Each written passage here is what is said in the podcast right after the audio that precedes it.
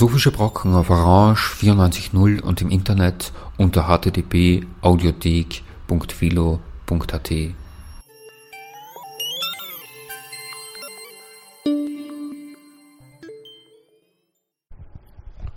Guten Tag, mein Name ist Thomas Hübel und ich möchte Sie zur ersten Sendung der Philosophischen Brocken im neuen Jahr begrüßen. Thema der heutigen Sendung ist der Begriff der Kompetenz. Er hat in den letzten Jahren in der Bildungspolitik eine steile Karriere gemacht. Es wurde gefordert, dass sich das Bildungssystem zunehmend an Kompetenzen orientieren soll. Aber diese Kompetenzorientierung ist auch sehr umstritten. Am heftigsten wird sie im Bereich der Schule diskutiert. Es gibt einige Argumente, die die Befürworter der Kompetenzorientierung oft vorbringen. Erstens, Kompetenzen können einfach getestet werden. Man erfährt dadurch, wie etwa beim PISA-Test, ob ein Bildungssystem seine Aufgabe tatsächlich erfüllt oder eben nicht, wenn zum Beispiel ein hoher Prozentsatz von Schülerinnen und Schülern nicht sinnerfassend lesen kann. Zweitens, die Kompetenzen sind handlungsorientiert. Es geht nicht um die Reproduktion von Wissensinhalten oder Unterrichtsstoff, sondern um die Fähigkeit, Probleme zu lösen.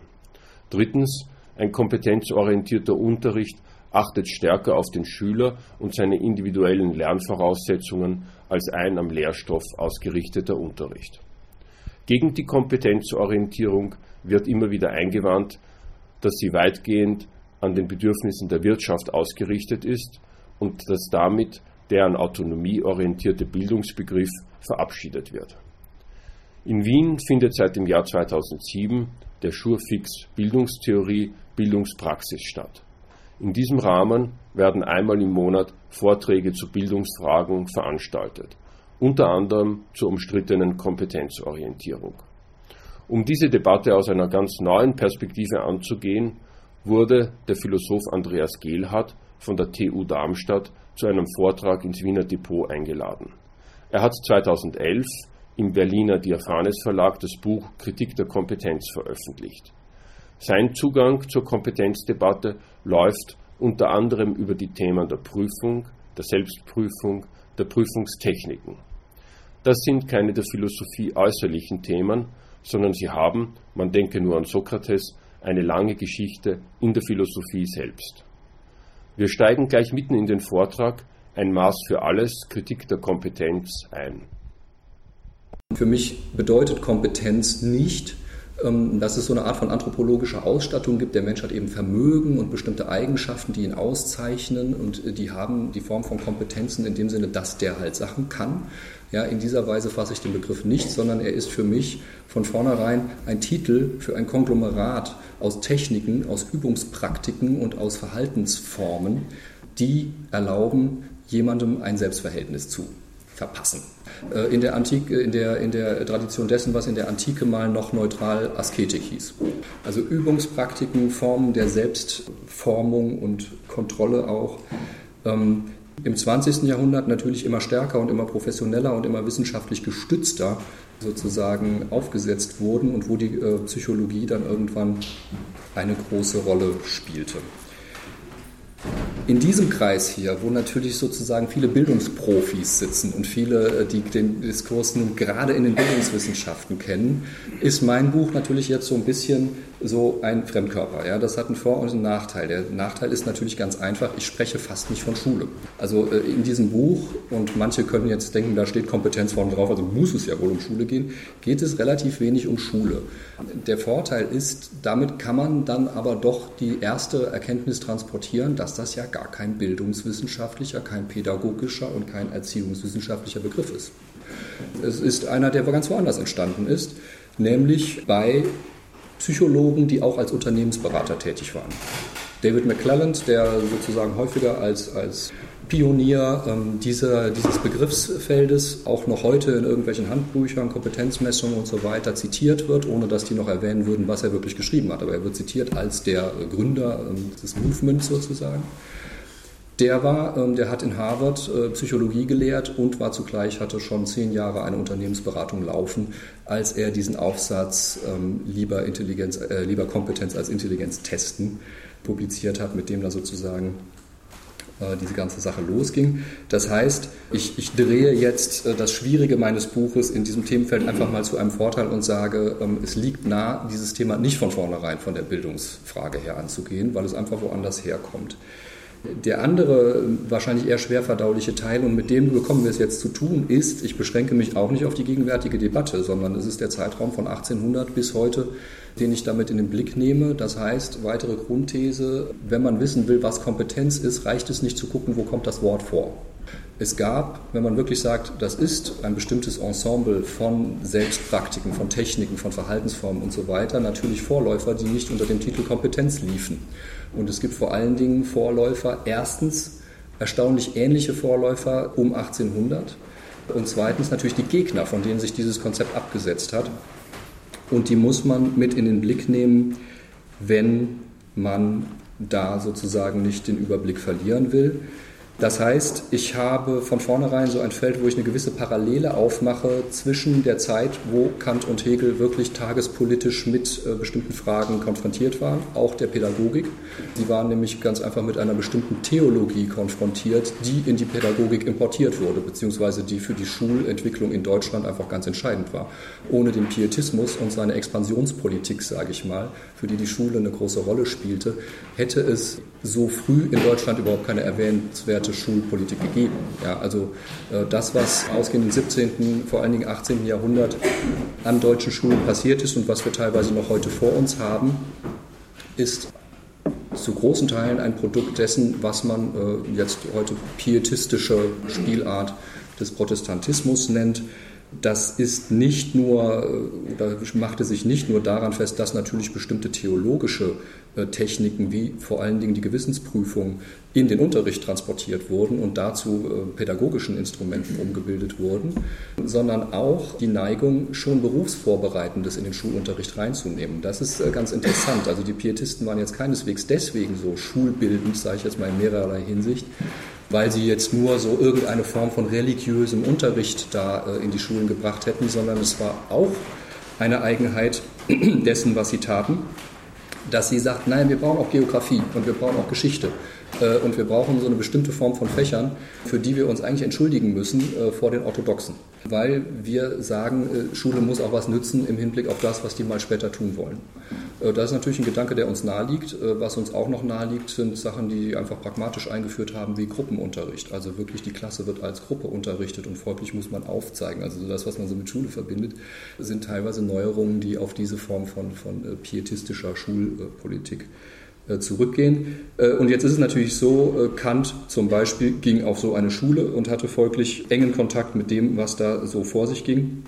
Das Collegium Fridericianum in Königsberg war eine pietistische Musterschule, wo, wo, wo, es Berichte gibt darüber, wie das da läuft, die sehr eng sich mit den Klassikern der Bewegung Spener und Franke und so weiter abgleichen lassen.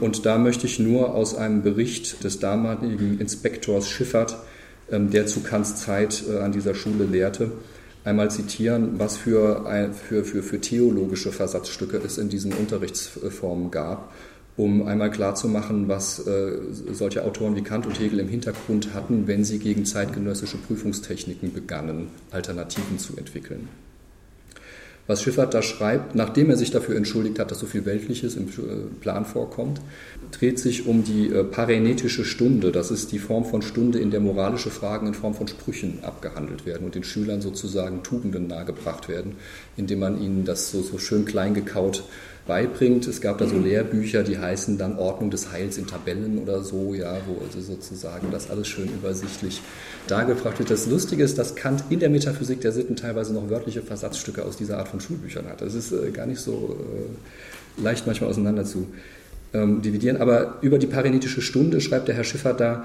äh, in dieser Stunde wird den Schülern nicht allein die eine Erweckung gegeben, also sozusagen eine ermahnende Ansprache des Lehrers, äh, was sie zu tun und zu lassen haben, sondern der Inspektor hält auch den Montag darauf an derselben Ermahnung dieselbe Ermahnung, darin er ihnen eine Anleitung gibt, wie sie eine wahre Prüfung ihres Herzens desto sorgfältiger untersuchen und ihre Erkenntnis prüfen, vornehmlich aber ihnen zu der höchst nötigen und in den Worten Gottes anbefohlenen Prüfung ihrer selbst die allernötigste Gelegenheit geben mögen, so muss ein jeder Schüler, der zum heiligen Abendmahl geht, von dem Zustand seiner Seele selbst einen Bericht aufsetzen und dem Inspektor schriftlich übergeben.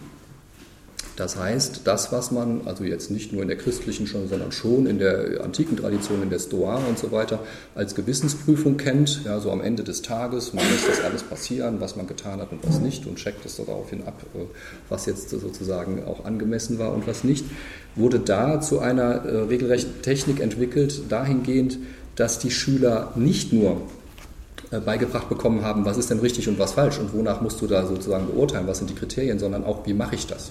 Wie schreibe ich so einen Bericht?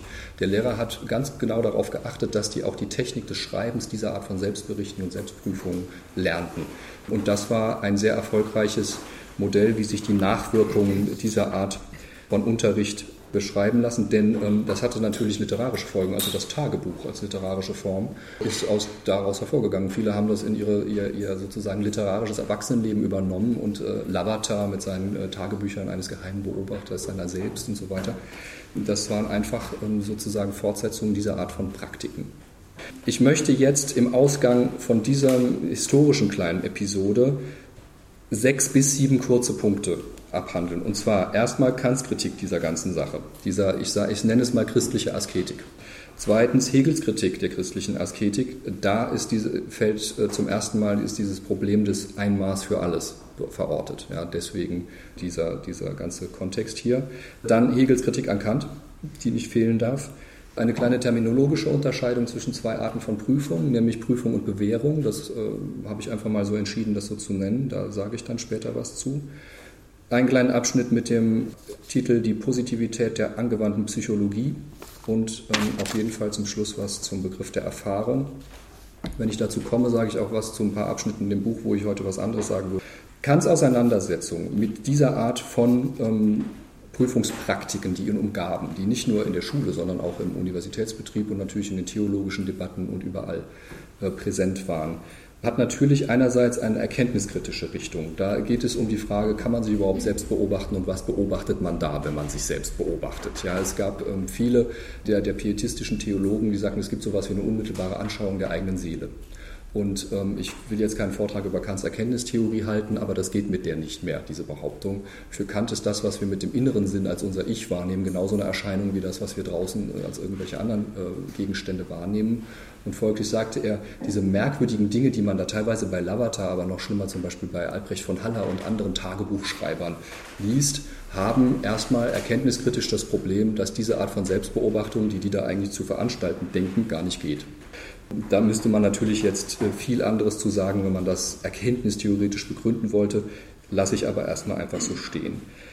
Dann gibt es bei ihm eine ganz alltagspraktische zeitgenössische Form von Kritik, die da drin steckt und die erinnert stark an etwas, was heute auch läuft, nämlich die Kritik an den pathologischen Auswirkungen dieser Form von Selbstbespiegelung. Es gab eine ausgedehnte Literatur darüber, dass einen das einfach melancholisch macht. Heute heißt das Depression, aber äh, zu der Zeit der Aufklärung war das der, war das der Diskurs über ähm, theologisch induzierte und folglich auch pädagogisch induzierte Form von Melancholie. Albrecht von Haller ist ein ganz schlimmes Beispiel. Die Tagebücher von Haller sind eine quälende Lektüre. Der Mann war Naturwissenschaftler, hat Leichen seziert, um die Adernverläufe besser kartieren zu können und so weiter, war ein empirischer Kopf und hat trotzdem 40 Jahre lang zu Hause gesessen und darüber geschrieben, dass er ein armer Sünder ist, der irgendwie nie diese Art von Empfindungen hinkriegt, die die Pietisten von ihm verlangen, äh, damit das auch wirklich als Glaube durchgeht. Das klingt lustig, aber lesen Sie das mal, das ist unglaublich. Das war ein erfolgreicher Wissenschaftler, der tausende von Seiten publiziert hat und der jeden, nein, nicht jeden Abend, mit großen Abständen abends, da saß aber immerhin über 40 Jahre und immer dasselbe Ding wieder gekäut hat, dass er nicht an diesen Maßstäben äh, sich sozusagen ähm, messen konnte, die ihm da nahegelegt wurden. Und das heißt, äh, das wurde natürlich irgendwann bemerkt ja, dass da solche Folgen bei rauskommen und äh, es ist ein aufklärerischer Topos, dass das Melancholie äh, erzeugend ist, diese Art von ständigem sich selber überprüfen und so weiter. Kant hat das äh, zum Beispiel in seiner Anthropologie auch im Streit der Fakultäten äh, drin, wo er sagt, na, da sollte man mal vor die Tür gehen. Also ähm, nicht die Ordnung des Heils, sondern die Ordnung der Dinge. Geh mal raus, beschäftige dich mal mit Sachen und nicht mit dir. Ja, da wird es sehr pragmatisch äh, bei ihm auch. Und ähm, natürlich, wenn man dann so sieht, äh, wie er da den Leuten die psychologischen Kosten dieser Art von Techniken vorrechnet, dann hat man so diese heutigen Burnout-Diskurse sind da nicht weit. Also wo man sagt, naja, okay, die optimieren da alle wild an sich rum und was ist die Folge? Wir haben lauter Depressive in den Achseln sitzen und so weiter. Deswegen ist das ähm, ganz interessant, aber auch nicht die philosophisch interessante Seite der Sache. Man muss das aber dazu sagen, dass das sozusagen auch ein Zeitdiskurs war. Das lief unter dem Titel Schwärmerei und Fanatismus, also unter Formen, sich selber in seiner eigenen Imagination in irgendwelche Dinge hineinzusteigern, die politisch gesehen dann natürlich auch bedenklich werden konnten. Äh, die Romantiker, als sie versucht haben, die Schwärmerei zu rehabilitieren, haben versucht, es von dem Fanatismus wegzubekommen, ja, terminologisch. Normalerweise lief das aber in dieser Art von Kritik so zusammen, dass man sich da ähm, in bedenkliche Gemütszustände mit katapultiert. Philosophisch wichtig und auch für das Thema des Maßes wichtig ist, dass Kants eigene Philosophie, seine eigene Ethik meiner Ansicht nach in ihrem System selber und nicht in irgendwelchen polemischen äh, Seitenzweigen daraufhin angelegt ist, sich genau gegen diese Gefahren einer äh, Selbstprüfung, die kurz gesagt autoritär strukturiert ist, weil natürlich ähm, eine Liste von Geboten vorgegeben ist, an denen man sich bitte zu orientieren hat, zu immunisieren. Das heißt, der berüchtigte Formalismus der kantischen Ethik ist erstmal gerichtet gegen Formen von Ethiken, die einem inhaltlichen Buch in die Hand geben und sagen, da steht's. So hast du dich zu verhalten. Bei Kant gibt es nur noch diesen kleinen Mechanismus, der mir erlaubt, meine persönlichen Maximen daraufhin zu überprüfen, ob sie verallgemeinerungsfähig sind oder nicht. Wichtiger ist in diesem Zusammenhang noch ähm, der Rigorismus des Ganzen, das heißt, es darf Neigung und Gefühl keine Rolle spielen. Schiller ist ja ein prominenter Kritiker dieser ganzen Sache. Und da haben nun einige Kenner äh, Kants und auch sein Biograf Manfred Kühn dankenswerterweise darauf hingewiesen, dass Kants Allergie gegen das Gefühl eine Allergie gegen genau diese theologischen Praktiken war. Weil das, Spezial, das Spezielle an diesen pietistischen Formen war ja, dass die von einem verlangten, man muss Gott fühlen. Das muss sich als Empfindung niederschlagen. Eine Erkenntnis, die nicht im Herzen angelangt ist, äh, ist keine. Und deswegen darf man auch nicht einfach nur erkennen, dass man ein armer Sünder ist. Man muss sich schlecht fühlen. Äh, man muss sich mal richtig schlecht gefühlt haben, sonst ist eine Heilung leider nicht äh, in Sicht. Und wenn man mit sowas sozusagen ständig täglich konfrontiert ist, dann ist für ein Gefühl nicht irgendwie die grüne Wiese, auf der man frei ästhetisch irgendwas tun kann, sondern genau der Punkt, an dem man ansetzen muss, wenn man da einen Riegel vorschieben will, dass solche Arten von Kontrolltechniken auf einen sozusagen appliziert werden. Das heißt, aus dieser Sicht Schillers Kritik krasses Missverständnis, leider in vielen Schulbüchern mit diesem schönen Distichon ständig sehr prominent vertreten.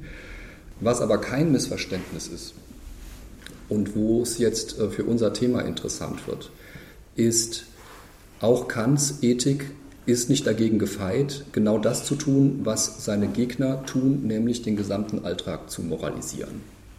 Also letztlich eine Welt zu bauen, in der nichts nicht moralisch ist, in der jedes Detail, was ich esse, wie ich mich anziehe, was ich in irgendwelchen äh, in kleineren Situationen so vor mich hin tue, ähm, unter ein moralisches Urteil gehört. Dieses Problem war ihm bewusst und er hat deswegen der Urteilskraft eine sehr große Rolle zugesprochen, weil irgendwo muss ja eine Instanz sein, die mir sagt, okay, ich habe jetzt diesen tollen kategorischen Imperativ, mit dem ich entscheiden kann, äh, ist etwas moralisch oder nicht, aber ist das denn überhaupt eine Situation, in der es angemessen ist, den in Bewegung zu setzen?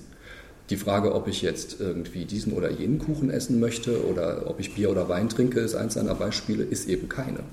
Und wenn ich anfange, auf diesen ganzen Quatsch immer moralische Mechanismen anzusetzen, komme ich in eine Welt, in, die ich, in der ich nicht sein möchte. Dann komme ich nämlich in ein säkulares Double dieser komplett durchmoralisierten Welt, in die sozusagen diese äh, theologisch grundierten Pädagogiken nach Kants Diagnose führen. Das heißt, die Frage, wo sind die Grenzen?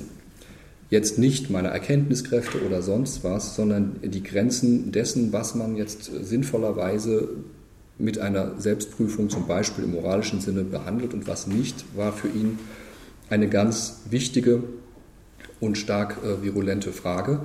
Aber er ist aus Sicht seiner Kritiker nicht so ganz damit zurande gekommen, da wirklich die Grenze einzuziehen. Und das ist der Punkt, weswegen Hegel jetzt für mich auch in diesem Buch wichtig war. Ich habe in dem Buch, apropos Listen, ja so zwei Listen drin. Ähm, die eine ist so eine klassische Gewissensprüfungsliste aus dem 17. Jahrhundert, so puritanisch äh, ins Deutsche übersetzte puritanische Literatur, Vorläufer der, der pietistischen Literatur, wo man so, wir, wir, kennen das vielleicht noch als Beichtspiegel, ja, wo man so eine Liste bekommt, wo man so abchecken kann, ob man auch alles äh, getan bzw. gelassen hat, äh, was so zu tun und zu lassen ist. Und eine Liste, Test-Check, Young Professionals, weiß ich nicht, äh, die sozusagen als Selbstprüfungsliste heute so auf dem Markt ist, wenn man sich auf Vorstellungsgespräche oder, oder Assessment Center oder so vorbereitet, wo äh, bis in die Einträge hinein äh, sehr lustige Analogien drin sind. Das ist natürlich sehr plakativ, ja, das ist auch suggestiv, wenn man das so nebeneinander stellt. Aber ähm, Hegel ist insofern in seiner Kritik genau dieser Art von Prüfungstechniken sehr wichtig, weil der meiner Ansicht nach ähm, ein Argument entwickelt hat, was man heute noch brauchen kann und brauchen sollte. Ich erspare Ihnen jetzt ausführliche Zitate aus dieser Kritik. Er ist da sehr, also der junge Hegel ist da sehr laut und deutlich, äh, was so seine Einschätzung der negativen Folgen dieser Arten von Pädagogik angeht, die ja auch gerne mit Furcht arbeitet und so weiter. Ich möchte nur auf die philosophische Pointe des Ganzen hinweisen, die bei Hegel anders liegt als bei Kant. Also bei dem gibt es ein Argument, das hat Kant nicht äh, entwickelt. Und zwar setzt es auch an dem Hauptproblempunkt an, nämlich die Pietisten wollen uns auch gebieten, was wir empfinden sollen. Die wollen, dass ihre Prüfungstechniken nicht nur auf das gehen, was man wissen kann und was man tun sollte, sondern auch auf das, was man glaubt und vor allen Dingen, was man fühlt. Bei Kant ist das dann so dieses klassische, naja, man fühlt sich dann eben irgendwann schlecht, ja, und äh, Melancholie und so weiter.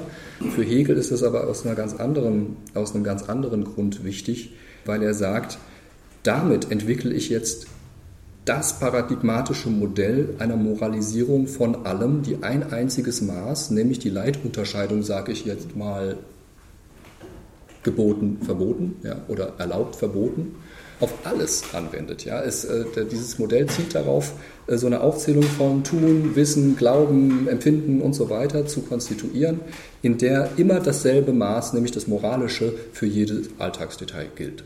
Das ist für ihn das große Problem mit diesen ähm, Techniken gewesen und das ist jetzt für ihn auch der Punkt, wo er Kant kritisiert, also die die ähm, prominentere Kritik Hegels an Kant ist die, naja, der kategorische Imperativ ist eben auch eine Form von Selbstbeherrschung, die ihren Zwangscharakter hat und da kommt man nur von so einem äußeren zu einem inneren Zwang und so weiter. Das kennt man alles, das hat seit Dilthey ist das immer wieder wiederholt worden. Viel wichtiger ist aber, dass er in einem Text, ähm, den ich, äh, je öfter ich damit zu tun habe, immer wichtiger finde, nämlich über äh, die Positivität der christlichen Religion, sehr früher Text von Hegel. In dem entwickelt er ein Argument, das sagt, es gibt ein Problem, das ist sowohl auf Seiten dieser Form von Theologie als auch auf Seiten ihrer aufklärerischen Kritiker, und das ist die Neigung zur Reduktion auf eins. Ähm, die Theologen reduzieren alles auf eine bestimmte Form von moralischem Muster, das dann auf alles passen soll, egal was für ein insignifikantes Alltagsdetail das ist. Ihre aufklärerischen Kritiker kommen dann aber daher und unterscheiden, das war ja so eine gängige Sache, in äh, Vernunftreligion und bloß gelehrte, historisch dahergebrachte Religionen, ja, Religionsformen. Und die Vernunftreligion ist dann das, worauf jeder von selber kommen würde, wenn man ihn ließe und so weiter. Und man hat wieder genauso, nämlich in Form der Vernunft und der, der Menschengattung sozusagen, die da drin steckt, einen einzigen Maßstab, der da sozusagen als Gegendogma aufgefahren wird. Und wenn Dogmen mit Gegendogmen bekämpft werden, wird es schwierig. Äh, das wäre jetzt interessant, wenn man etwas ausführlicher etwas zu diesem Text über die Positivität der christlichen Religion sagen würde. Wäre es da interessant zu sehen. Das Ganze ist wirklich eine Geschichte des Christentums aus der Perspektive, wie ist denn das ins Autoritäre gekippt? Wo fing das denn an? Also äh, Hegel ist ein, ein, ein, ein christlicher und sich selber Lutheraner nennender Autor, muss man dazu sagen. Er ist ja kein Atheist. Aber bei dem ist die These, das fing mit Jesus an. Der sagte schon den Jüngern, verlasst eure Familien und ich bin der eine, der äh, hier sozusagen die Parole ausgibt und Hegel gibt da Sokrates als Kontrast, wo die äh, Schüler auch andere Lehrer hatten und so. Und er versucht zu zeigen, dass dieses Umkippen ins schlechtkirchliche, autoritärkirchliche schon in diesem Moment angelegt war, wo dieses Reduktion auf eins und nur eins wird auch tradiert und eins eins einsetzte. Und das ist natürlich ein ganz anderer Gedanke, als wenn man so als so ein klassischer Aufklärungskritiker daherkommt und sagt, es, gibt doch die Vernunft, die haben doch alle. Äh, das ist, das ist ein statisches Argument. Ja. Und, und Hegel versucht eine Geschichte dessen, wie eine bestimmte Situation, die er kritikwürdig findet, entstanden wird, ähm, äh, zu beschreiben. Ich werde auch nochmal darauf zurückkommen, warum das auch ähm, für mein Thema, wenn es jetzt ins 20. Jahrhundert geht, kein uninteressantes Schema der Kritik ist. Ich habe jetzt versucht, den Unterschied zwischen den Zugängen Kants und Hegels zu dieser Sache auf eine terminologische Unterscheidung zu bringen, die auch in dem Buch schon eine Rolle spielt, nämlich zwischen Prüfung und Bewährung. Hegel sagt zum Beispiel in diesem berühmten Kapitel über den Kampf auf Leben und Tod zwischen Herr und Knecht, wo sozusagen man sich als frei darstellt, dass man sich bewährt. Ja. Und habe das mal einfach ähm, unterschieden als Prüfung nenne ich Testformate. Und Tests sind etwas, was ein bestimmtes Setting hat, was einen bestimmten erkennbaren Anfang und einen bestimmten erkennbaren Schluss hat, wo festgelegt ist, wer ist der Prüfer, wer ist der Geprüfte und wo es in der Regel darum geht, wenn es gerechte und gute Tests sind, vorher klar artikulierte Erwartungen zu erfüllen oder nicht zu erfüllen, sodass man hinterher sagen kann, das war jetzt ein guter, mittlerer oder schlechter Test.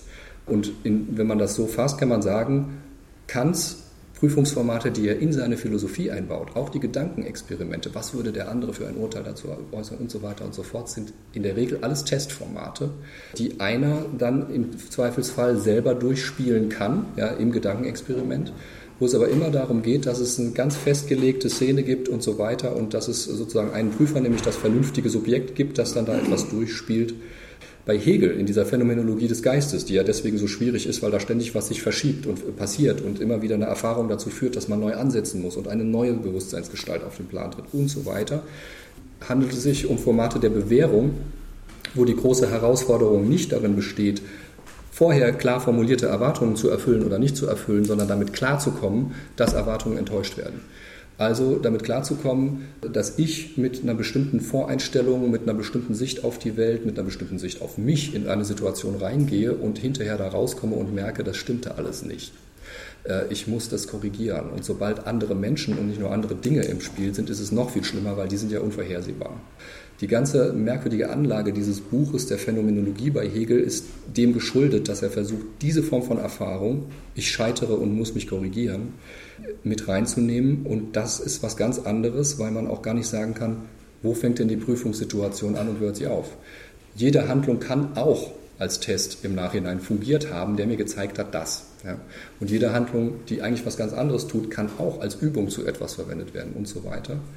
Das heißt, äh, das ist ein ganz anderes Format, ist aber eins, das nah an dem dran ist, äh, was wir heute als Situation vorfinden, weil bestimmte soziologische Studien, wie zum Beispiel das einigermaßen populäre Buch von äh, Boltanski und Chapello, Der neue Geist des Kapitalismus, haben festgestellt, dass diese Verbreitung von Tests, Evaluations-, Bewertungs- und Beurteilungsformaten in unserer Gesellschaft damit einhergehen, dass gerade die Grenzen zwischen, wo fängt es denn an, wo hört es denn auf, was ist denn überhaupt eine Testsituation und was nicht, extrem verschwimmen. Wenn äh, Berufsverläufe von lebenslangen Verträgen auf kürzere Formate, wo man ständig was Neues finden muss, umgestellt werden, dann werden diese Anschlüsse, wo man überhaupt eine neue Anstellung oder ein neues Projekt oder sonst was finden muss, plötzlich auch zu Prüfungssituationen. Und das heißt, es gibt so einen gewissen Entgrenzungseffekt, der sehr nah an dem dran ist, was Hegel da mit seinem Modell der Erfahrung und der Bewährung beschreibt.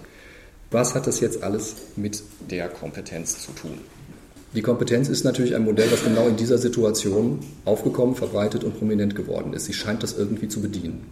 Also eine Situation, in der wie ich sag mal, ich, ich, ich handle, arbeite jetzt weiter mit diesen kruden Parallelisierungen. Ja, wie es um 1800 eine deutliche Moralisierung des gesamten Alltagslebens zu, festzustellen war, die ausging von Leuten, die das wollten, die das theologisch als Programm hatten, ist seit 1900 und zwar ausdrücklich als Programm aufgestellt von Psychologen eine Psychologisierung des gesamten Alltagslebens festzustellen. William Stern, der zu Unrecht halb vergessene Erfinder des IQ-Konzepts, hat das ausgerufen als Parole um 1900 Psychologisierung des Alltagslebens. Wir bieten unseren Service jedem.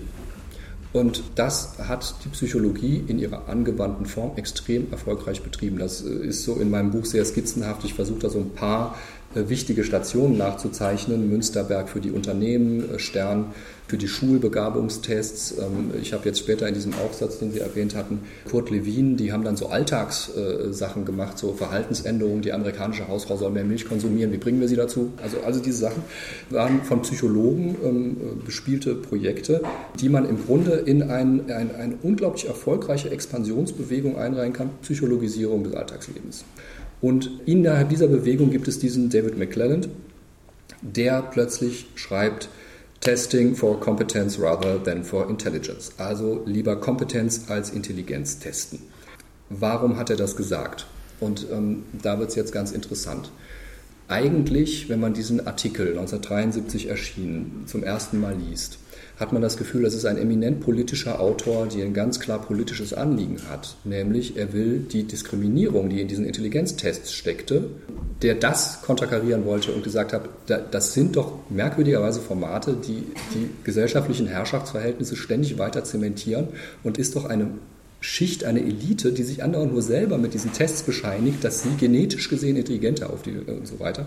Ja, Intelligenz wurde ja also in dem, im Mainstream der amerikanischen Psychologie, die, die diese Testformate entwickelten, als angeboren betrachtet und äh, war dann folglich auch was, da konnte man einfach nur testen, ja, ist derjenige dann äh, geeignet oder nicht geeignet für. Ja. Das Ding ist also eigentlich erstmal politisch von seiner Ausrichtung her und dann sehr pragmatisch, nämlich Argument, wenn ich irgendeinen Bäcker oder einen Polizisten oder einen Briefbeträger oder sonst wie auf seine Eignung für irgendwas testen will, kann ich doch nicht alle auf selbe testen. Ich kann doch nicht bei allen einfach nur die Intelligenz testen und das am besten noch mit Wortspielen, äh, wo man einen gehobenen Wortschatz braucht und allein die Herkunft, wo man Hergang schon darüber entscheidet, dass man schlecht abschneiden wird. Also sagt er seinen Kollegen, raus aus eurem äh, Labor, rein ins Leben, guckt, was die Leute auf der Arbeit machen und dann testet das. Ja, testet genau das, was die können müssen, ist doch irgendwie naheliegend. Und das war sozusagen der erste Impuls, Kompetenzen testen. Das ist ja jetzt sehr sympathisch. Also es ist auch ein bisschen im Sinne dessen, was ich Denken der Grenze und nicht Denken der Liste nennen würde. Beschränkt euch mal. Also mit so einem Intelligenztest steht ein Mensch als komplette Person auf dem Prüfstand. Dagegen dann, ja, bescheidet euch mal. Und da könnte man sagen, super Anliegen. Das Problem liegt darin, dass diese eben skizzierte Expansionsbewegung, Psychologisierung von allem und jedem schon rollte und dass die natürlich McClelland genauso mitgenommen hat und genauso integriert hat wie alles andere. Das Problem kam schon aus dem Munde des Gründers. Der Gründer hat nämlich einem Dogma ein Gegendogma entgegengesetzt. McClelland hat dem Dogma der Intelligenztests, alles angeboren, kann man nur testen, das Dogma entgegengesetzt, nee, nee, alles trainierbar. Alles kann irgendwie geändert werden. Der Mensch ist eine formbare Masse, aus der man alles machen kann. Und ähm, wie das so ist, wenn man Gegendogmen formuliert, wird es dadurch nicht besser. Dieses schöne Spezifische, Marke, jetzt testet doch nur mal das, worauf es ankommt. Und jetzt geht doch mal ganz äh, in diese Details rein, ist dadurch komplett weggespült worden, weil man ja wieder ein Okay. Jetzt verkaufen wir nicht nur Selektions- und Testformate, jetzt verkaufen wir auch noch Trainingsformate. Also ein, ein, ein Mittel hatte, um diese Form von Verbreitung überall hin noch viel besser zu betreiben. Mittlerweile, also ich habe das jetzt nicht dabei, weil es äh, im Gepäck ein bisschen lästig gewesen wäre, Handbuch Kompetenzmessung, so dick 80 äh, verschiedene Formate drin. Ähm, da sind die, der größte Teil verkauft immer einerseits das Test und andererseits das Trainingsformat. Und das heißt, wenn derjenige, der damit sein Geld verdient, fertig mit dem Testen ist, ist er noch nicht fertig mit Geld verdienen. Weil es gibt ja ein Ergebnis, von dem man dann sagen kann, ja, dann mach doch mal das, dann wird es besser. Und genau das hat McClelland ermöglicht. Das hat er durch diese alles ist äh, machbar ähm, Doktrin ermöglicht. Zugleich, und das ist jetzt sozusagen ähm, ein kleiner, ähm, äh, eine kleine Beziehung natürlich in diese, diese Schulproblematik, ist dieses ganze angewandte Psychologie-Test-Trainingsformat plötzlich natürlich für den Schulbereich überhaupt erst genießbar geworden. Weil wenn mir einer sagt, Intelligenz ist Intelligenz, da kann man nur testen, dann ist das für einen Erzieher völlig uninteressant. Der sagt, das ist nicht mein Beruf.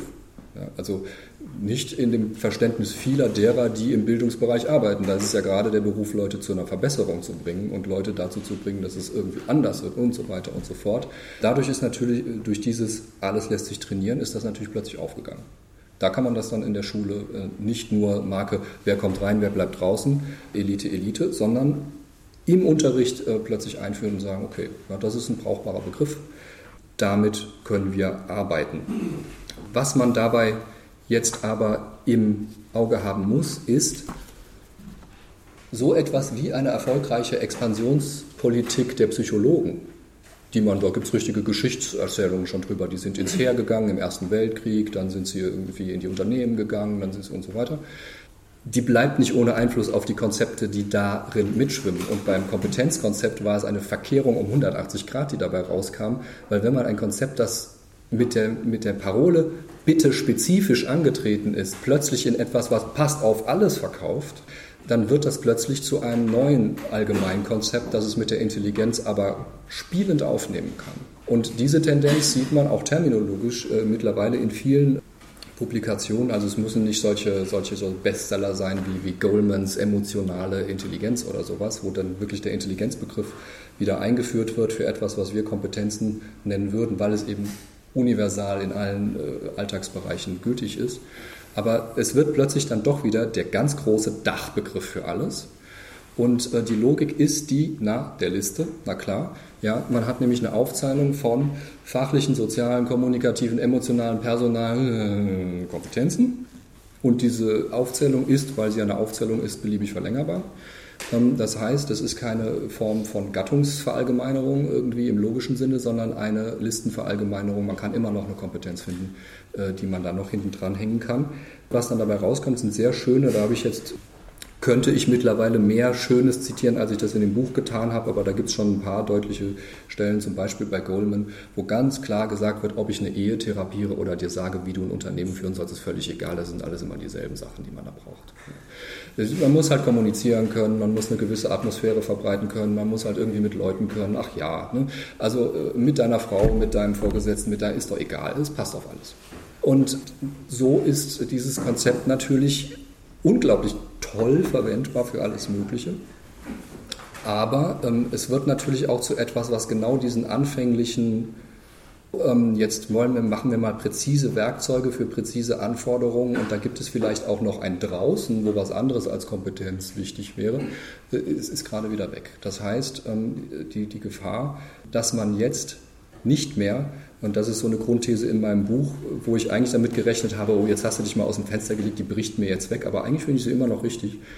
Im Grunde ist es so, äh, um 1800 hatte man ein sehr erfolgreiches Modell, jedes Alltagsdetail auf die Grundunterscheidung erlaubt verboten äh, zu trimmen, alles moralisch. Heute hat man halt können, nicht können. Also äh, dieses Kompetenzkonzept ähm, läuft darauf hinaus, dass man eben auch Gefühle, also es gibt schöne Bücher, Managen mit emotionaler Kompetenz oder sowas, ja, da wird gesagt, Gefühle situationsadäquat einsetzen. Also das heißt, äh, Gefühle sind etwas, das, ich meine, das ist auch die Stoiker, also das ist ja nicht so, dass es die, die Erfindung der, der Gefühlskontrolle wäre. Ja? Aber es ist schon so, da wird wieder eine Leitunterscheidung, nur eben nicht Moral, sondern Können, Gelingen, ähm, auf alles appliziert. Und man kann fast ohne hinzugucken sagen, das muss schon falsch sein. Also wenn, wenn, wenn etwas mit einem solchen Universalanspruch auf alles draufgesetzt wird, kann eigentlich nicht wirklich stimmen, dass das immer passt. Und da, ich sage jetzt nichts mehr dazu, was ich in meinem äh, Buch vielleicht anders sagen würde, wenn ich es jetzt schreiben würde und so weiter. Nur ähm, einen Zug, den ich wirklich stärker machen würde, den ich für wichtig halte, weil der natürlich auch Philosophie intern eine gewisse Debatte darstellt, ist, äh, es gibt ein schönes Buch von Dirk Setton, äh, das vor zwei Jahren erschienen ist mit dem Titel Unvermögen, wo es äh, wirklich um das Phänomen des Nichtkönnens und bestimmte Logiken des Nichtkönnens geht. Und der spricht da sehr schön von einer gewissen Gelingensfixiertheit weiter Teile bestimmter philosophischer Traditionen. Und dieses Wort der Gelingensfixiertheit finde ich eigentlich sehr gut, um einzufangen, was dieses Kompetenzkonzept eigentlich transportiert, nämlich wir bewegen uns immer schon im Horizont vom Können. Das ist der Horizont, in dem wir alles interpretieren. Wir sind besoffen vom Können, kurz gesagt. Und das ist auch der Grund, weswegen ich in meinem Buch gesagt habe, ich muss eigentlich vor die Zeit der angewandten Psychologie, also vor 1900 zurück, weil man muss eigentlich auch mal gesehen haben, was war denn da überhaupt vorher mal? Gab es mal andere Leitunterscheidungen äh, oder wo fing das an und so weiter? Das heißt, da bekommt dieses Historische im Grunde eigentlich schon einen systematischen Grund. So lasse ich das dann jetzt mal stehen. Vielen Dank. Jetzt noch ein Ausschnitt aus der darauffolgenden Diskussion. Dabei kam das Argument auf, dass sich unter dem Begriff der Kompetenz doch sehr unterschiedliches verbirgt, zum Beispiel auch die kommunikative Kompetenz bei Habermas. Außerdem sei der Kompetenzbegriff nur entwickelt worden, um Standardisierungen zu erleichtern. Primär seien also Standardisierungsprogramme, die Kompetenzorientierung sei nur ein Hilfsmittel dafür das sind jetzt so zwei Sachen. Ja, also die, die eine Sache ist, natürlich gab es Kompetenzmodelle, zum Beispiel bei Habermas und so weiter, Legt steht ja da auch noch in der, in der Tradition, die völlig anders ausgerichtet waren und die eben nicht äh, den Anspruch erheben würden, mit empirischen Methoden, äh, Psychometrie und sowas irgendwas zu erheben. Natürlich gerade nicht. Ja. Äh, die Sache ist nur, wofür steht so ein Begriff begriffspolitisch gesehen im Moment? Es gibt bei Goethe diesen Spruch, man müsste den Deutschen mal 30 Jahre lang verbieten, Gemüt zu sagen. Dann könnte man das vielleicht wieder gebrauchen. Äh, irgendwie sind wir mit der Kompetenz halt in so einer ähnlichen äh, Lage, wo, wo man natürlich alle möglichen sinnvollen Gebräuche imaginieren kann. Und die gibt es eben auch, aber der dominierende ist schon der, wie Sie genau sagen, Standardisierung. Und da ist es jetzt blöderweise so. McClelland hat mal den Spruch geprägt, ähm, der Witz an seiner Form von Psychologie sei, äh, to be tough-minded on tender-minded stuff. Das heißt, ähm, harte Methoden auf weiche Themen. Ne? Also ich habe experimentelle Psychologie, aber Themen wie Motivation, Soziales, Kommunikation. Und das ist genau der Stil, der sich durchgesetzt hat, weil man daher dann wirklich alles reinpacken kann. Ja? Das Gefühl ist immer so der Haken, an dem man alles hängen kann, Moral und Kommunikation und so weiter. Und dann hat man nur das Problem, einerseits haben Boltanski und Chapello, glaube ich, recht, es gibt eine Informalisierung der ganzen Prüfungslandschaft. Man ist ständig im Berufsleben auch in so Situationen, wo man eigentlich auch so ein bisschen mitgefeedbackt wird. Äh, eine richtige Prüfung ist das nicht, aber man kriegt irgendwann schon zurückgespielt, war das gut oder nicht. Ja. Der Autohändler ruft hinterher nochmal an und sagt, Sie dürfen ruhig die 5 ankreuzen, wenn da so ein Brief kommt, der Sie fragt, ob Sie gut beraten wollen und so weiter. Ja. Das, ist ja jetzt keine, das ist ja jetzt keine Prüfung in dem Sinne, aber es läuft immer sowas mit, ne, wo so ein bisschen mitevaluiert wird und so weiter. Also eigentlich so eine, so eine Aufweichung des Feldes. Man weiß gar nicht mehr, wo ist denn die Prüfung.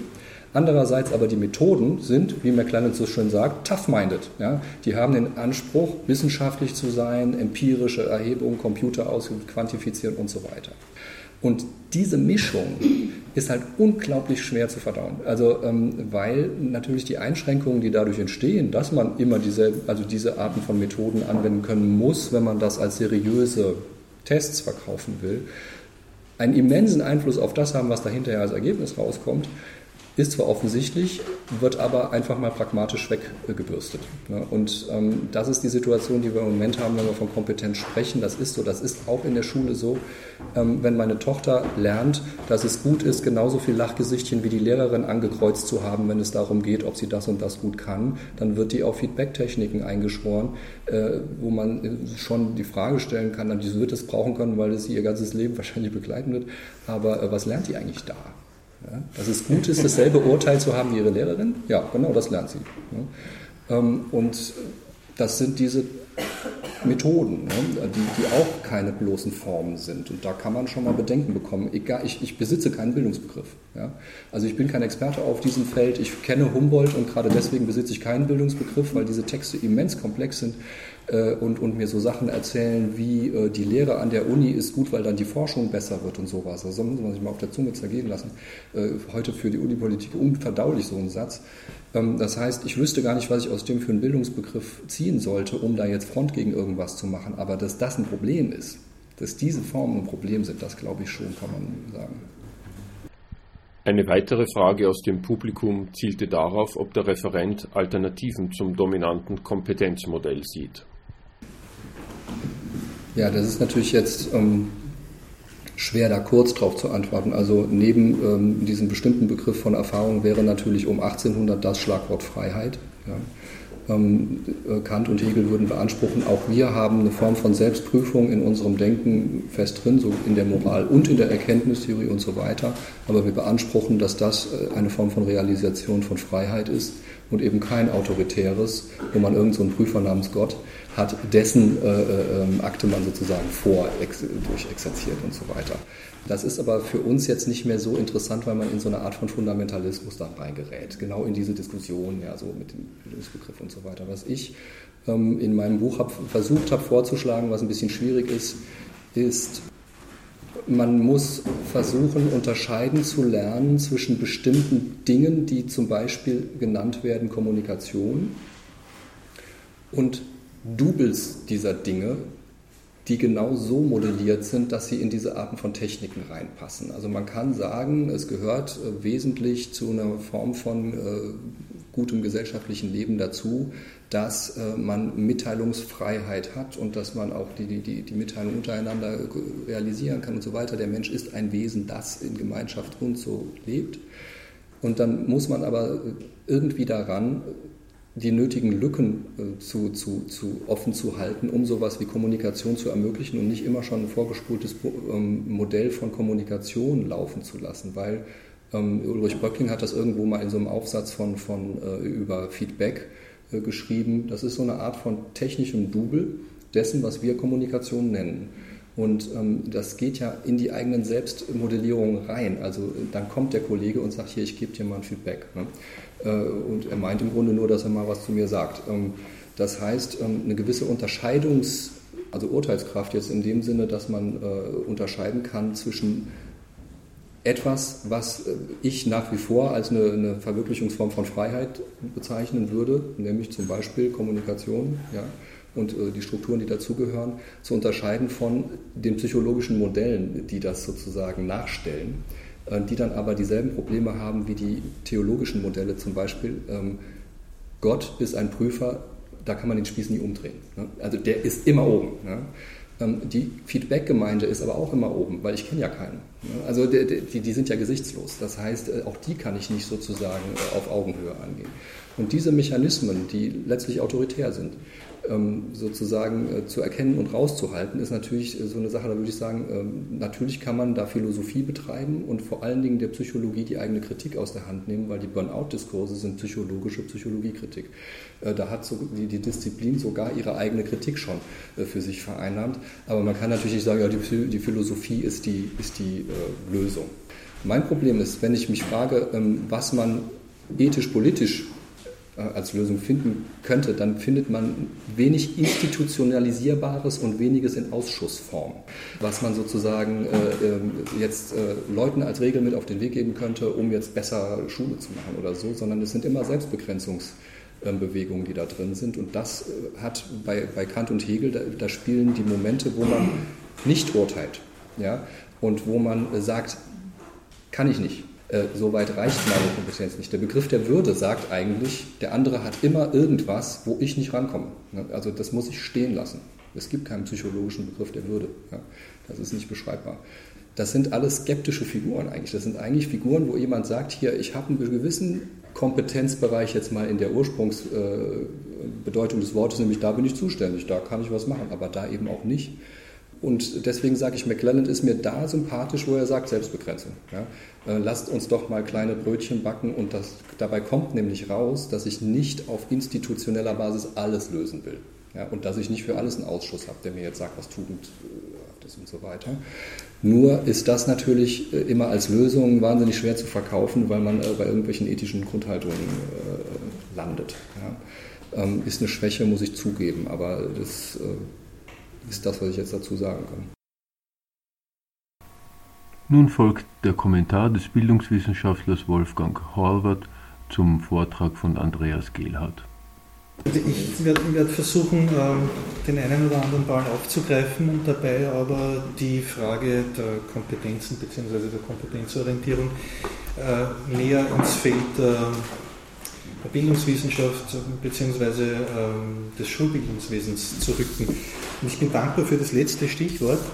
Äh, ich verändere das jetzt ein bisschen und sage, wir sind besoffen vom Problemlösen, wenn ich an die Kompetenzen im Schulbildungswesen denke, weil ja schon auffällig ist, dass äh, die Umstellung auf ein kompetenzorientiertes Schulbildungswesen schlichtweg davon ausgeht, dass ähm, alles, was gelernt werden kann, letztlich auf äh, dem Problem des Problemlösens beruht. Also worum es geht, ist ein Problem zu lösen. Ich möchte aber, bevor ich da jetzt weitermache, äh, darauf hinweisen, dass meines Erachtens die Kompetenzorientierung im Schulbildungswesen eigentlich nicht primär ist, nicht primär anzusprechen ist, sondern erst sekundär. Ich glaube, dass wir, wenn wir von Kompetenz im Schulbildungs- oder wahrscheinlich auch im tertiären Bildungswesen sprechen, dass wir zuerst äh, ganz andere Tendenzen nennen müssen, die primär wirksam ist, nämlich äh, die Standardisierung. Ähm, der Hang zur, wie das dann genannt wird, Output-Orientierung. Also primär, glaube ich, ähm, Standardisierung, dann sekundär die Kompetenzorientierung. Wobei die Standardisierung als Kontrollinstrument anzusprechen ist, als äh, Instrument, mit dem Daten erhoben werden können äh, über die Leistungsfähigkeit der Institution Schule oder auch Universität, insgesamt über die Leistungsfähigkeit äh, des Bildungswesens. Die Ziele, die damit verbunden sind, sind schlichtweg Vergleichbarkeit, am besten internationale, globale Vergleichbarkeit, danach gleich ansetzend bessere Steuerung eben am Output-Ende, nicht am Input-Ende, Anfang, Lehrpläne zum Beispiel, das wäre ein typisches Input-Element. Nein, wir schauen, was kommt raus, deswegen Output-Ende. Äh, es geht aber auch um so Fragen wie ähm, Gerechtigkeit, sozioökonomischer Hintergrund ähm, und schlichtweg auch mehr Verantwortung der öffentlichen Bildungssysteme. Und das Ganze gerahmt, würde ich sagen, ähm, ganz stark von, vom Ziel äh, mehr Effizienz und mehr Effektivität.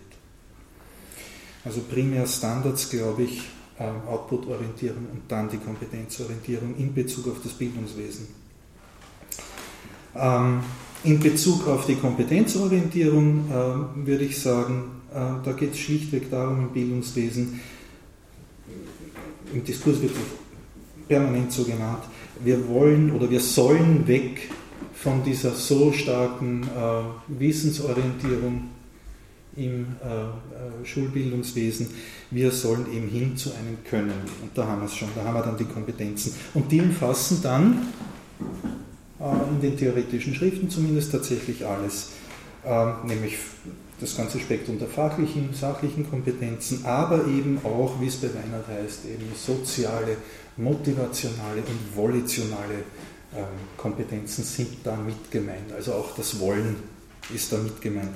Insofern glaube ich, führen wir, was äh, Kompetenzdiskurse betrifft, auch Tugenddiskurse. Ich glaube, das ist äh, nicht zu übersehen. Da geht es äh, um ganz handfeste Tugenden, zum Beispiel um die nötigen Tugenden am Arbeitsmarkt Fuß zu fassen oder sich eben innerhalb einer freien Gesellschaft frei bewähren zu können.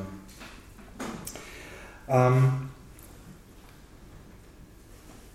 das Ganze hat natürlich auch eine Geschichte. Also Kollege Gehlert hat von Listen gesprochen, auch äh, was die Standardisierung betrifft. Äh, schreiben wir Listen, oder gibt es im Standards Listen, es gibt Kompetenzlisten, Kompetenzcluster, älter sprachen wir von Schlüsselqualifikationen oder von Lernzielkatalogen. Auch das waren Listen. Interessant scheint es mir jetzt nur zu sein, dass die Kompetenzorientierung im äh, Schulbildungswesen eigentlich eine Art Selbstprüfung der Institution mindestens im selben Maße ist, wie es eine Forderung an das Individuum ist, ähm, sozusagen seine, seine Bewährungsfähigkeit zu erweisen. Und vor diesem Hintergrund, das scheint mir ähm, ein interessanter Aspekt zu sein, ist, äh, nachdem die Standardisierung im österreichischen Schul- und, und, deutschen Schulbildungswesen beschlossen wurde, ein, ein, ein, unglaublich heftiger Streit innerhalb der Bildungswissenschaft entstanden, wobei die, die Fronten ungefähr so ausgesehen haben, da schrieb eine eher philosophisch, hermeneutisch, normativ arbeitende äh, Bildungs- Wissenschaft gegen eine empirisch arbeitende Bildungsforschung, wenn ich das so plakativ mal darstellen möchte. Und im Gefolge natürlich sozusagen äh, gegen die äh, psychologische Lernforschung und gegen die Psychometrie, deren Aufgabe es war, Testkonzepte zu erstellen oder deren Aufgabe es noch immer ist. Also, auf, auf, auf dieser, also auf dieser Demarkationslinie, ja, also auf diesem Kampfschauplatz, ähm, fällt dann auf, dass es eben äh, in Bezug auf das Bildungswesen dann äh, heißt Kompetenz versus Bildung.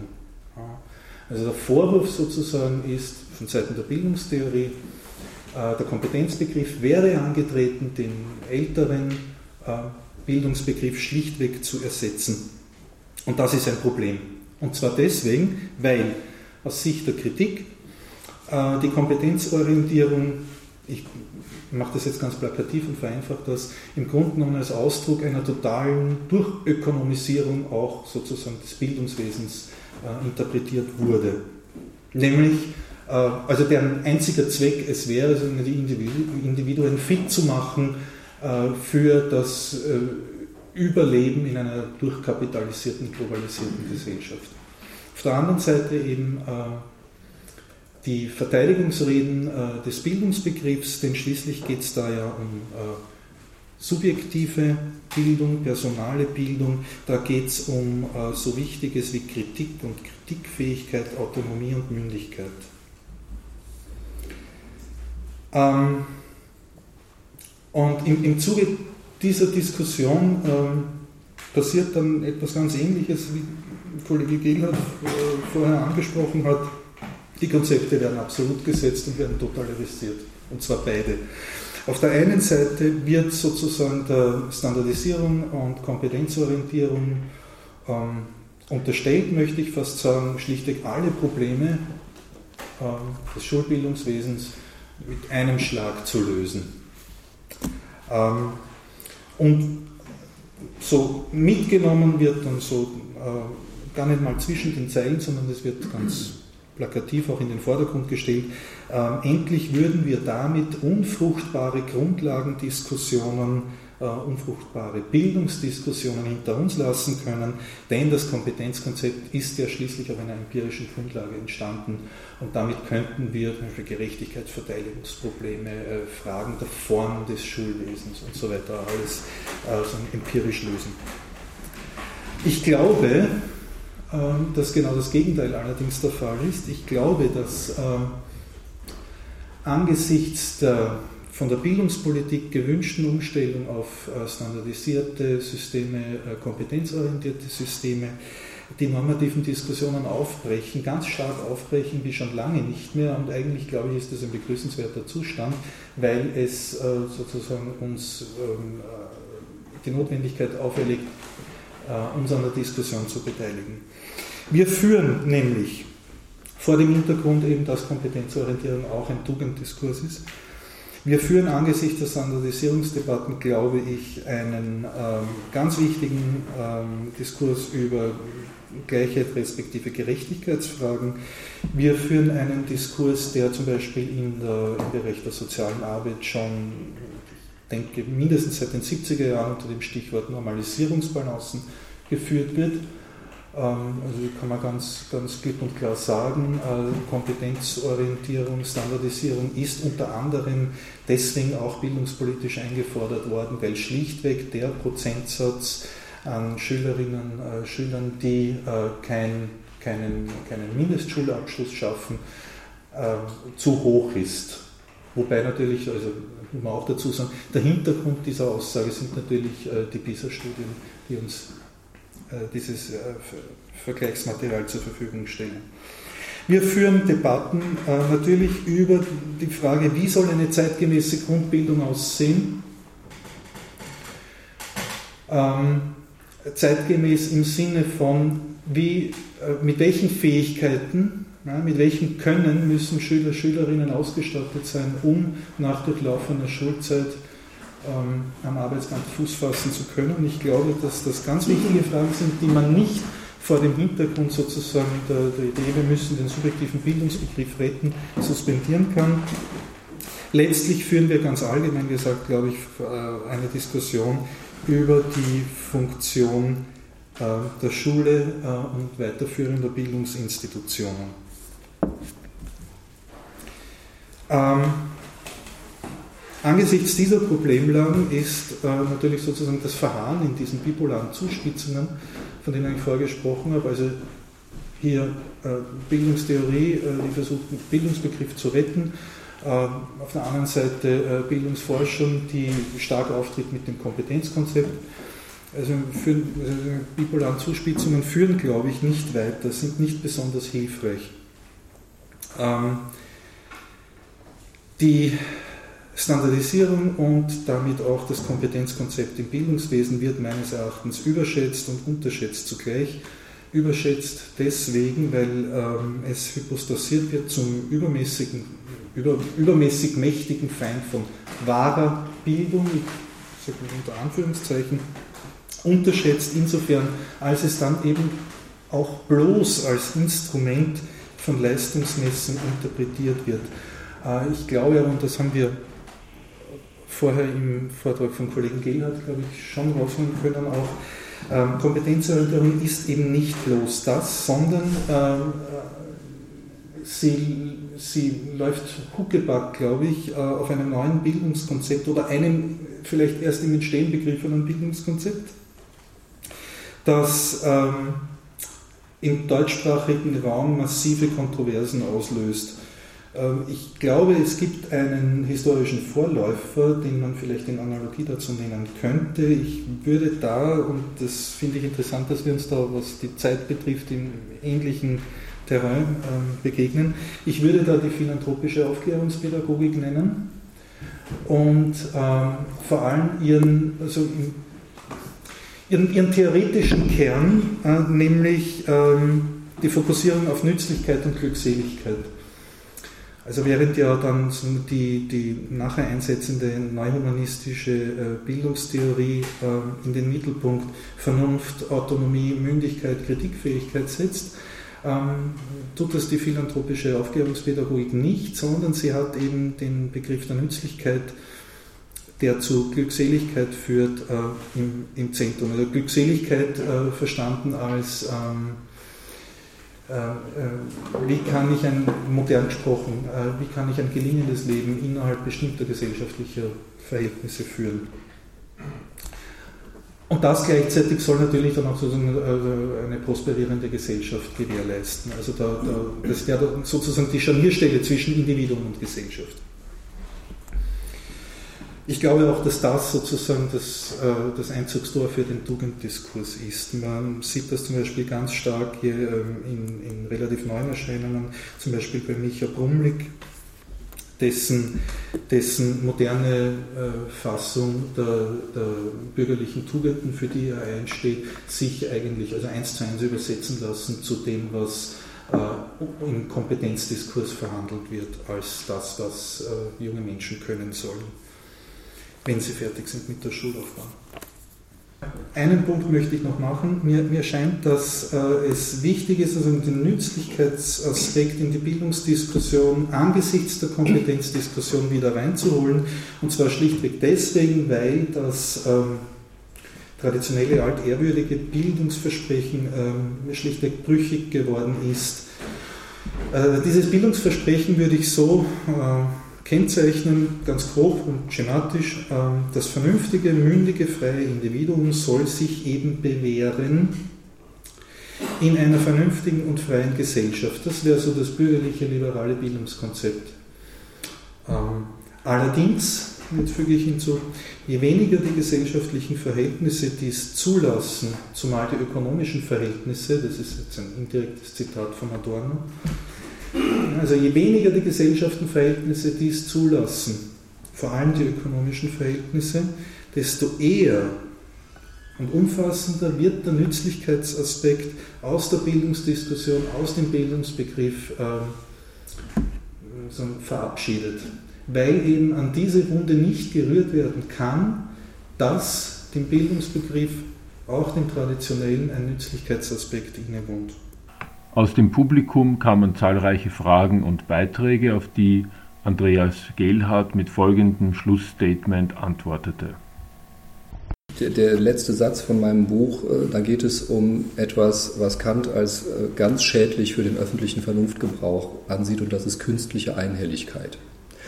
Ähm, und das ist, glaube ich, ganz entscheidend. Das betrifft jetzt nicht Kompetenzkonzepte in dem engen Sinne, wie sie in den Schulen so und so und so implementiert werden oder wie sie in bestimmten Zusammenhängen gebraucht werden. Aber was beobachtbar ist, ist, dass dieser ganze psychologische Diskurs, der das trägt, ein Harmoniediskurs ist, der der Logik folgt, Konflikte werden im Vorhinein weggeschult. Ja? Also äh, Goldman mit seiner emotionalen Intelligenz, der schreibt als Vorwort, wir haben in den USA ein Gewaltproblem unter Jugendlichen, was machen wir mit diesen Jugendlichen? Und der ist auf der Linie Schillers, der sagt, schön alles weg äh, erziehen und harmonisieren, bevor es ausbricht. Ja, also irgendwie, äh, wir, wir, wir, gehen mit Konflikten mal so um, dass wir ihnen von vornherein die Luft rauslassen. Und wenn man das tut, dann hat man keine Handhabe mehr, um zu sagen, hier ist ein Konflikt. Und das ist, glaube ich, das Wichtige an diesen sozialen äh, äh Bewegungen und an diesen Formen von äh, wir stehen im Park, wir streiken, wir tun sonst was. Ähm, man muss das Forum für hier ist ein Konflikt offen halten. Dann kann man Freiheit meinetwegen mit Foucault so fassen, dass er sagt, ähm, Freiheit ist sowas wie die Rückverwandlung von starren Herrschaftsverhältnissen in freie Machtverhältnisse. Ja, also ähm, da, auch da ist Macht im Spiel, aber da ist nicht, steht nicht fest, wer oben und wer unten ist. Da ist wieder was in Bewegung. Ähm, aber um sowas in Bewegung zu kriegen, muss man sagen können, muss man signalisieren können, muss man irgendwo unterbringen können, da widerspricht sich was.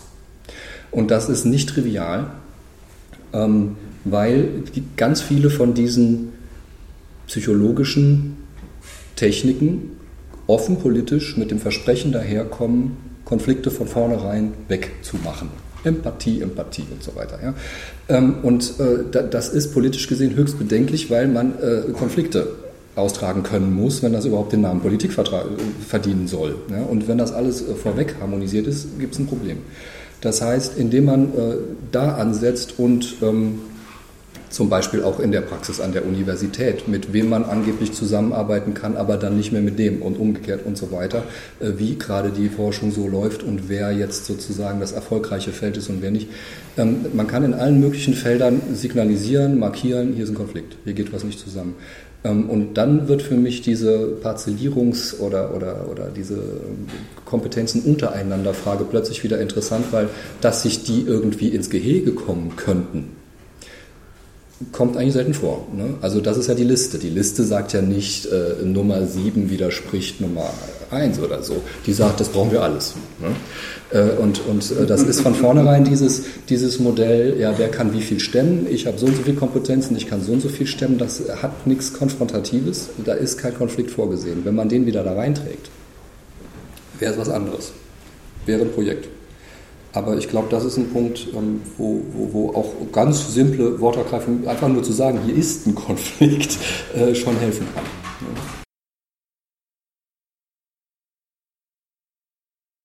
Abschließend noch zwei Hinweise. Das Buch von Andreas Gehlhardt heißt Kritik der Kompetenz. Es ist 2011 im Diaphanes Verlag erschienen und kostet im Buchhandel ca. 15 Euro. Der Vortrag von Andreas Gehlhardt fand im Juni 2013 im Depot statt, und zwar im Rahmen des Schurfix Bildungstheorie Bildungspraxis. Das ist eine Vortragsreihe, die sich mit Bildungsfragen beschäftigt und ungefähr einen Vortrag pro Monat organisiert. Das Konzept stammt vom Ring österreichischer Bildungswerke, vom Verband österreichischer Volkshochschulen, vom Institut für Bildungswissenschaft der Universität Wien und vom Institut für Wissenschaft und Kunst. Die philosophischen Brocken sind wieder zu hören in 14 Tagen, am Mittwoch, dem 15. Jänner um 13 Uhr. Ich verabschiede mich und wünsche den Hörerinnen und Hörern alles Gute im neuen Jahr.